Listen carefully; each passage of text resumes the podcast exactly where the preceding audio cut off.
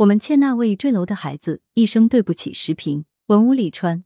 十一月十六日，贵州省毕节市七星关区人民政府发布关于一女孩坠楼身亡的情况通报。通报称，十一月七日，七星关区某小学附近一文具店丢失商品，店主经查看监控视频后，怀疑系女孩张某某所为。十一月九日，张某某到店购物时，店主暂扣其作业本和笔袋。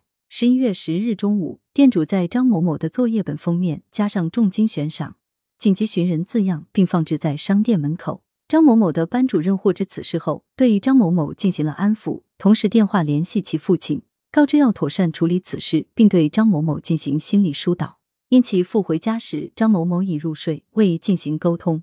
十一月十一日七时十四分，张某某离家进入电梯，去往顶楼后坠楼。通报特别提醒：目前。女孩家属和店主已达成和解，女孩家属表示不再提起诉讼。这一通报给了世人一个交代，但由于过于简略，很多人的愤怒情绪可能一时仍难以安放。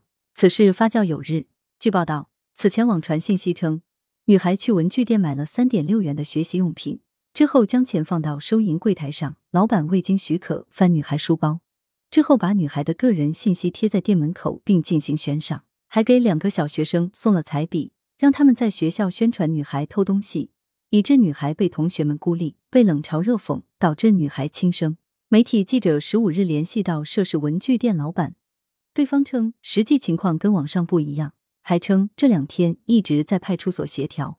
现在看来，网传信息在主干部分并没有失实，通报同时为相关老师正了名，而店家的协调努力也最终没有落空。但落空的一定有一个叫良知的东西。一语达成和解，在程序上发出了一个句号，但在情感上却成为一根坚硬的刺，扎在人心深处。正如有律师所言，涉事文具店老板的做法涉嫌侵犯个人肖像权和隐私权，女孩因不堪受辱自杀，情节严重。但众所周知，就算是刑事责任，也可以达成有条件和解。尽管公众并不清楚和解的内容，但在警方的监督下。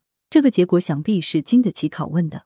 此事的关键并不在于纸币付款带来的麻烦，笔者亦曾经历过以纸币付完款却被追问是否付钱的尴尬，而在于当某一方执意对另一方进行降维打击时，为何难受遏制？而对于一个受到了名誉侵犯的人，尤其是孩子，救济之网如何之密？的确，站在店家的角度看，可能丢东西的事情还不是一次两次。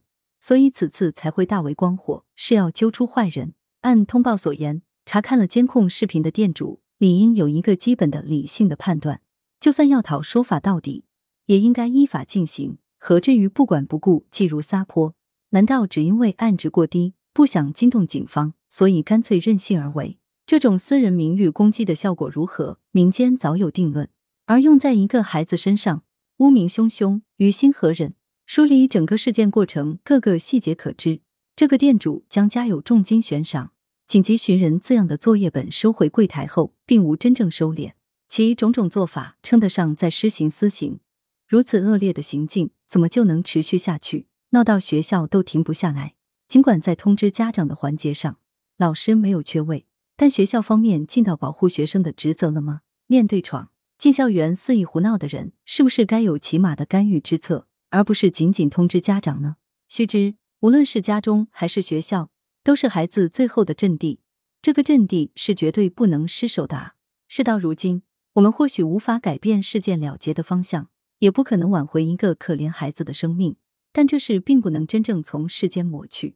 全社会都应该深思的是：我们何以没能保护得了一个十岁女孩的生命？我们欠一个十岁的孩子一生沉痛的对不起。作者是资深媒体评论员。羊城晚报时评投稿邮箱：wbspycwb 点 com。